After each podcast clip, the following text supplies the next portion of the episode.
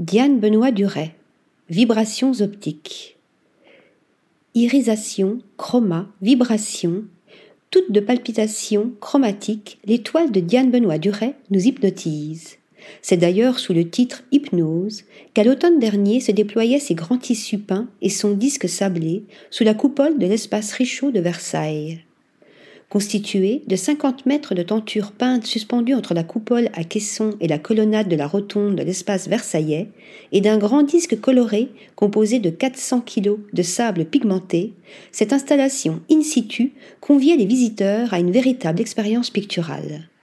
Une vraie plongée dans la peinture et les dégradés de couleurs. Admirable déploiement des couleurs dans l'espace, ce chef-d'œuvre était l'aboutissement d'un travail abstrait autour de la lumière, entamé il y a plusieurs années.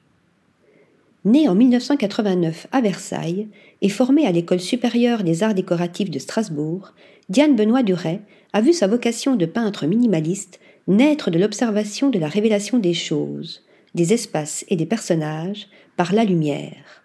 Loin du regain d'intérêt général pour la peinture figurative et de la vogue de l'hyperréalisme, elle se voue depuis des années à la représentation du phénomène lumineux à travers une exploration chromatique fascinante.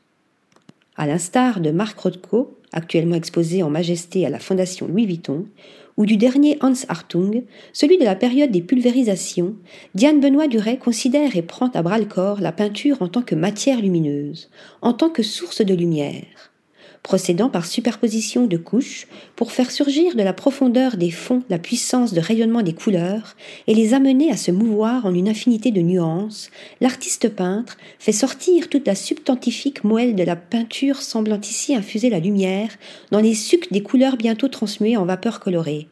Partout ça vibre, ça remue, ça palpite ainsi du grand disque coloré installé à Versailles, où le nuage jaune central, tel un cœur battant, fait palpiter avec lui toutes les vapeurs irisées qui l'environnent dans un maelstrom de dégradés.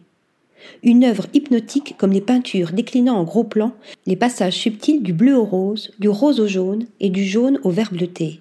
Fascinante mutation chromatique où l'on pourra voir, entre autres phénomènes optiques, des phosphènes ou persistances rétiniennes, ces couleurs et taches lumineuses que l'on perçoit les yeux fermés cette exploration lumino-chromatique conduisant à dépasser la planéité de la toile qui, mouvante, semble dotée d'une troisième, voire d'une quatrième dimension.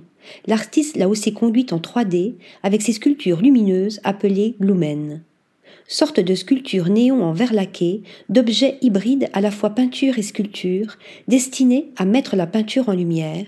Elles ont été réalisées en collaboration avec un verrier, un laqueur et un expert lumière et furent présentées à Design Miami en décembre dernier.